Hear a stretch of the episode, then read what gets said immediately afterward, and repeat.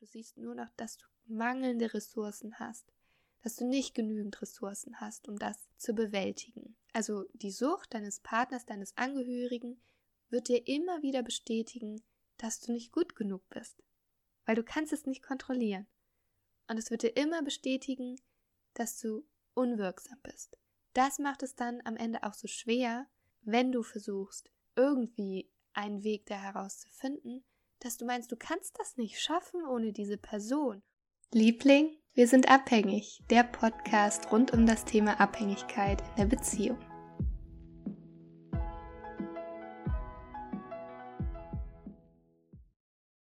Hallo und herzlich willkommen zur heutigen Podcast-Folge. In der heutigen Episode möchte ich mit euch ähm, über Stress noch einmal sprechen, aber in Bezug auf ähm, die Suchtbeziehung, also wie wir als angehörige Partnerin mit Betroffener ähm, ja das erleben und warum man auch davon spricht, dass Co-Abhängigkeit ein chronischer Stresszustand ist und äh, wie man das erklären kann, warum es dazu kommt und wie dann auch, weil das ist mir wichtig an der Stelle zu erwähnen, Co-Abhängigkeit ist zwar keine anerkannte Krankheit, also dass das jetzt nicht heißt irgendwie, dass man krank sei, aber die Co-Abhängigkeit kann ähm, dazu führen, dass sich ähm, krankhafte Veränderungen entwickeln, sowohl körperlich als auch psychisch. Das habe ich auch schon mal in einer Folge hier ähm, erklärt oder erläutert, was halt Folgen von chronisch, chronischem Stress sind und die sind halt ja deckungsgleich mit den Folgen, die auch bei einer schweren Co-Abhängigkeit entstehen können. Daraus können dann eben ähm, Krankheiten sich entwickeln. Aber bevor sich so eine Krankheit manifestiert, ob sie jetzt ähm, körperlich ist, wie zum Beispiel ähm, Magenschleimhautentzündung wäre ein Beispiel dafür, was ich ja auch am eigenen Körper gespürt habe, oder auch etwas Psychisches, ja, ob es jetzt vielleicht Depressionen sind oder Angststörungen die ja sehr oft im Zusammenhang mit äh, Mitbetroffenheit, Co-Abhängigkeit vorkommen, äh, bevor sich das manifestieren kann, findet in deinem Körper Stress statt. Also Stress ist ja auch etwas Natürliches, aber es ist ein chronischer Stresszustand, der dann letztendlich dazu führt, dass sich diese Krankheiten in deinem Körper entwickeln, weil dein Körper so aus dem Ungleichgewicht gekommen ist, dass er sein normales, gesundes Gleichgewicht nicht von alleine wiederherstellen kann und dann gewisse Symptomatiken entwickelt. Und ich möchte euch diesen Vorgang, das, was da eigentlich gerade passiert, wenn du chronisch gestresst bist in der Co-Abhängigkeit, in der Suchtbeziehung, was da vor sich geht, möchte ich euch heute ein bisschen näher erläutern anhand äh, des transaktionalen Stressmodells von Lazarus. Das ist auch wieder so ein langer komischer Fachbegriff, der steht natürlich auch hier in der ähm, Podcast-Beschreibung. Und ähm, wenn du da mal etwas vor Augen haben möchtest oder die Abbildung, also es gibt eine sehr, sehr schöne Abbildung, die habe ich damals auch für meine äh, Bachelorarbeit verwendet. Wenn du das einfach mal bei Google eingibst, wenn du suchst transaktionales Stressmodell Lazarus, da wirst du auf den ersten Seiten relativ schnell eine Abbildung finden, die ist recht bunt. ähm, genau, die habe ich ja auch gerade vorliegen, um dir das so ein bisschen näher zu verdeutlichen und das auch nochmal vor Augen zu haben. Also oben ist dann so ein grüner Balken, da steht Umwelt, Reize und Stressoren. Und die anderen Felder drunter sind halt auch bunt. Aber ich denke, das wirst du schnell finden, falls du es für dich einmal vor Augen haben möchtest, während ich hier für dich spreche. Und ähm, ist es so, wenn wir jetzt einmal uns vorstellen, oder ich spreche einfach mal von mir, als ich damals in der Suchtbeziehung war und meinen Partner hatte, da ähm, wurde mein Partner irgendwann ja zum Stressor, also zu meinem Reiz, zu diesem Reiz im Außen, in meiner Umwelt, in meiner Außenwelt, der ähm, scheinbar Stress in mir ausgelöst hat. Also es hat auf mich eingewirkt. Der Konsum meines Partners war für mich der Stressor. Und ob wir etwas als Stressor wahrnehmen und es dann nachher als Stress äh, bei uns ankommt, das hängt auch stark davon ab, wie wir diesen Stressor ja wahrnehmen, also durch unseren Wahrnehmungsfilter sehen. Und ähm, da spielt natürlich ganz, ganz viel rein, wie wir bestimmte Situationen bewerten, wie wir beispielsweise mh, hm, die Entfernung eines geliebten Menschen für uns ähm, bewerten. Oder ähm, ein anderes Beispiel wäre, wenn wir, wenn uns jemand kritisiert. Also bei manchen Menschen löst es starken Stress aus, ähm, Angstgefühle vielleicht, und bei jemand anderen ähm, löst es so etwas überhaupt nicht aus. Also Kritik hört zwar keiner gerne, aber es ist äh, nochmal ganz unterschiedlich, wie manche Menschen vielleicht auch körperlich darauf reagieren. Also was für eine Antwort der Körper, der Organismus darauf letztendlich macht. Und genauso ist es dann auch in dem Fall, ähm, wenn dein Angehöriger oder dein Partner beispielsweise eine Suchterkrankung hat und ja, konsumiert. Und ähm, da spielt zum einen, also Lazarus unterscheidet da zwei verschiedene Bewertungsstadien äh, sozusagen. Also einmal die primäre Bewertung. Also stell dir vor, da kommt jetzt dieser Stressor von außen, das ist was, was auf dich einwirkt aus der Außenwelt und du nimmst es erstmal wahr. Und du als Person, also es ist nicht zwangsläufig so, dass du sofort Stress bekommst. Das ähm, ist leider sehr, sehr verbreitet, dass man denkt, so, das ist ein äußeres Übel und das löst halt Stress aus. Zum Beispiel die Arbeit, das löst halt Stress aus. Aber es hängt ganz, ganz essentiell davon ab, wie wir das bewerten. Und ähm, genau, Lazarus beschreibt halt, dass das über so zwei verschiedene Stadien funktioniert, diese Bewertung. Zum einen bei der primären Bewertung schaust du dir halt den Stressor an, also das, was von außen auf dich einwirkt und bewertest das. Das heißt, du kannst es bewerten als positiv, dass du es nicht als schlimm empfindest irrelevant wäre, wenn es dich jetzt vielleicht gar nicht betrifft, dass du dich nicht weiter darum kümmern musst. Und ähm, dann gibt es natürlich auch noch die Möglichkeit, dass du das als gefährlich wahrnimmst, dass es für dich eine Bedrohung vielleicht ist, eine starke Herausforderung oder auch äh, was etwas mit Verlust zu tun hat. Und es ist so, dass es tatsächlich so ähm, wissenschaftlich erwiesen ist, dass gerade der Verlust von Kontrolle also die Tatsache, dass wir etwas nicht kontrollieren können, in uns sehr, sehr stark Stress verursacht. Und wenn wir das natürlich auf Dauer erleben, dass wir etwas nicht kontrollieren können, dann kommt es natürlich zu einer chronischen Ansammlung. Ja, also es wiederholt sich ja immer wieder. Der Körper kann gar nicht dieses Gleichgewicht wiederherstellen und es baut sich sozusagen stetig auf, weil dieser Verlust, diese Bedrohung, dieser Kontrollverlust irgendwie stetig da ist und sich immer wieder zeigt und du immer wieder in diese Alarmbereitschaft versetzt wirst. Und dann im zweiten Schritt, auch wenn du jetzt etwas als Bedrohung, Verlust oder Herausforderung wahrnimmst, heißt es noch nicht, dass du sofort mit einer Stressantwort reagierst, sondern da findet un unterbewusst noch eine zusätzliche Bewertung statt. Das ist die sekundäre Bewertung. Und da geht es darum, dass du deine verfügbaren Ressourcen, also das, was du hast, bewertest. Also es ist ja eine Sache, ob etwas, was von außen kommt, als gefährlich eingestuft wird, aber du als Individuum, als Organismus kannst ja immer noch handeln oder deine Ressourcen nutzen, um damit zurechtzukommen. Denn Stress ist eigentlich auch immer etwas Positives, um zu wachsen, um zu lernen. Ja, also der Organismus muss immer erst auch Stress erfahren, also etwas erfahren, was er vielleicht vorher noch nicht so in dieser Form gemanagt hat, was ihn dann aus dem Gleichgewicht bringt, damit er wachsen kann.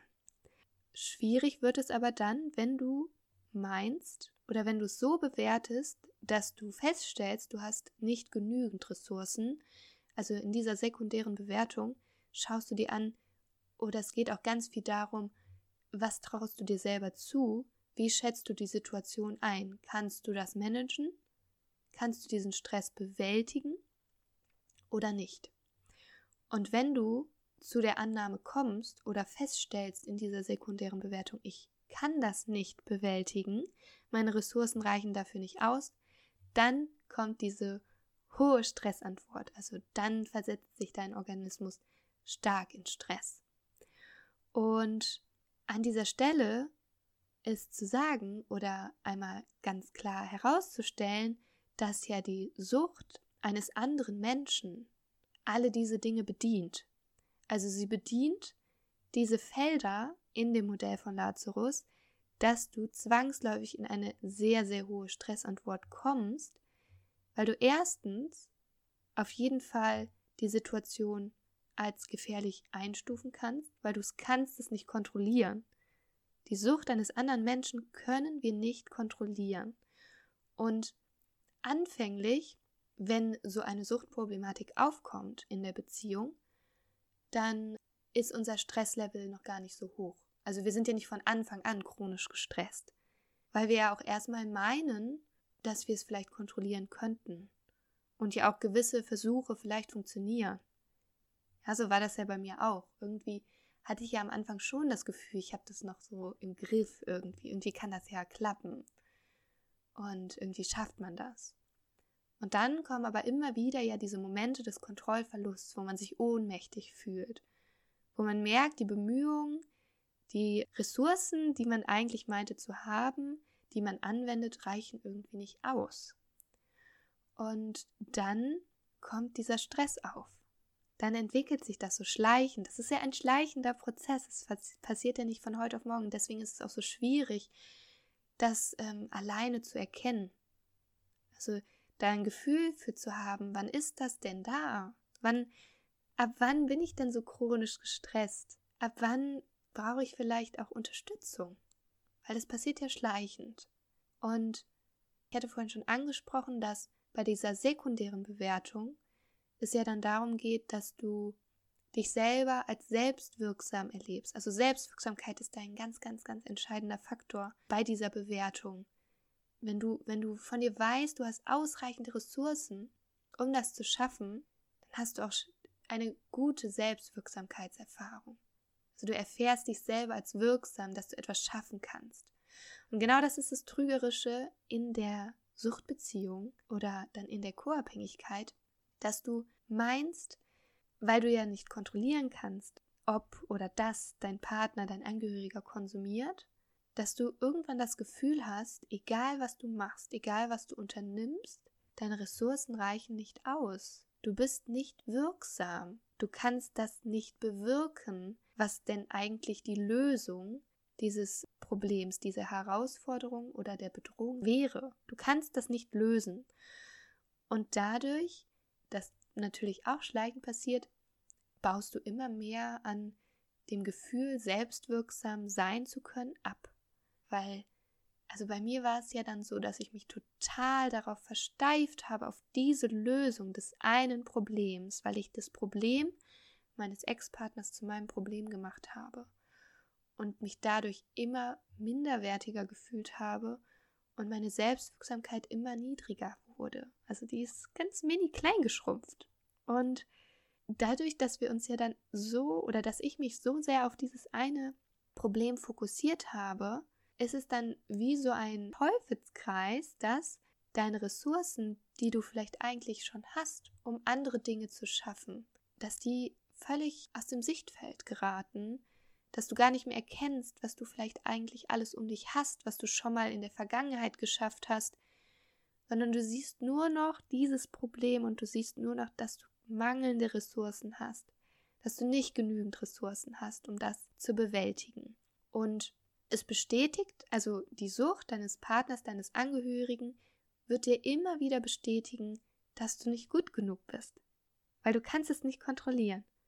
Und es wird dir immer bestätigen, dass du unwirksam bist.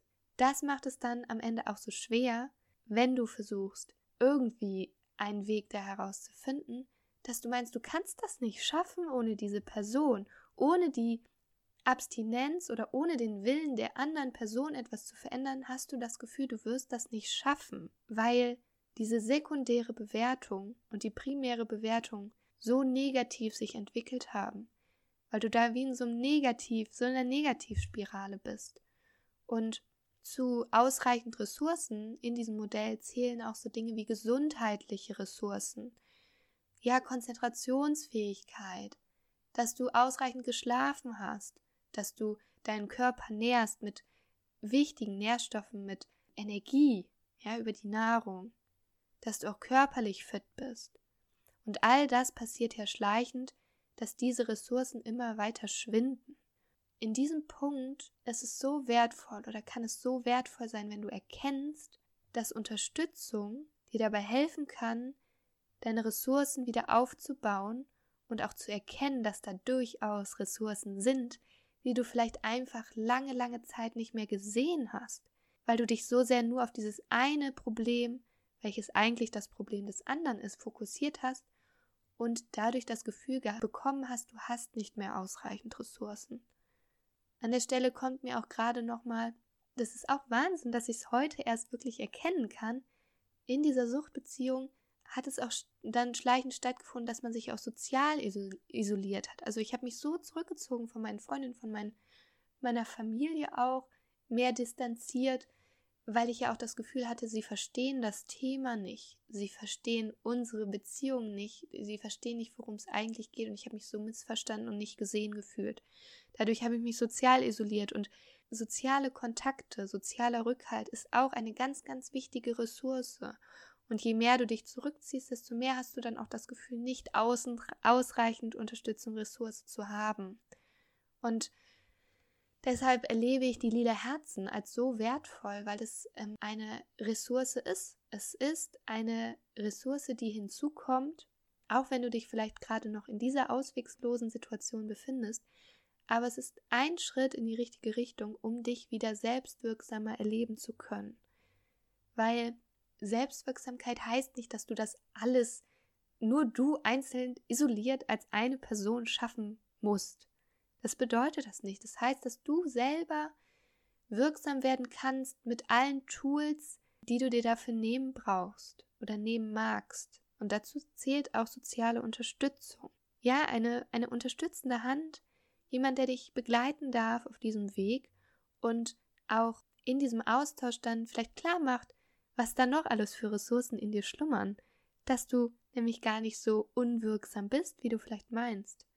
Und liebe Freunde, die dir vielleicht mal zeigen, also da bin ich immer wieder so dankbar, wenn Freundinnen mir vor Augen führen, was ich eigentlich alles schon vollbracht habe und geschafft habe. Und das stärkt einen so immens, neue Wege zu gehen, neue Türen auch überhaupt wieder zu sehen und in die Bewältigung dieses Stresses, dieses chronischen Stresses zu kommen, der sich da aufgebäumt hat. Und ähm, ich bin auf dieses Modell damals in meiner Bachelorarbeit gestoßen. Modelle sind ja immer etwas schwer zu greifen. Und ich kann mir vorstellen, dass der ein oder andere das ein bisschen schwer nachzuvollziehen findet. Aber daher habe ich nochmal darauf verwiesen, schaut euch gerne mal das Modell an. Und ja, in meiner Bachelorarbeit damals bin ich darauf gestoßen und jetzt wieder in meinem Studienbrief Berater für Stressmanagement. Und ich finde es super faszinierend, wie ich mich darin immer wieder selbst erkenne und ähm, für mich auch rückblickend immer wieder ganz, ganz wertvolle Erkenntnisse daraus ziehen kann und natürlich auch in meiner Arbeit jetzt zukünftig verwenden kann und darf. Und da bin ich sehr dankbar, dass es ähm, mir das die Möglichkeit bietet. Und daher wollte ich es unbedingt gerne mit euch teilen, habe es auch an dieser Stelle getan und falls du dazu Rückfragen oder sonstiges haben solltest, kannst du dich auch immer gerne bei mir melden, mir eine Nachricht schreiben. Und äh, du findest dieses Modell tatsächlich auch in meiner Bachelorarbeit ausgearbeitet, auch nochmal in Textform erklärt. Meine Bachelorarbeit könnt ihr auf meiner Webseite www.suchtselbstmitjill.de nachschauen. Also falls du dich da mehr für diese Thematik interessierst, kannst du da gerne vorbeischauen wenn du auf Über mich und dann mein Bachelor-Thema klickst. Und da findest du sie dann. Also als PDF-Datei kannst du das aufrufen und dir anschauen. Genau. Und an dieser Stelle danke ich euch ganz, ganz herzlich fürs Zuhören und wünsche euch noch einen wundervollen Tag, einen wundervollen Abend, je nachdem, wann du das gerade hörst. Und denk dran, sei stark, glaub an dich denn du kannst wirklich, wirklich alles schaffen, wenn du an dich glaubst. Deine Jill. Wenn diese Folge dir gefallen hat und auch der Podcast dir eine wertvolle Unterstützung ist, dann teile ihn super, super gerne und schenke ihm eine 5-Sterne-Bewertung auf iTunes, damit wir gemeinsam noch mehr Menschen mit diesem Thema erreichen können und auf ihrem Weg aus der Co-Abhängigkeit unterstützen.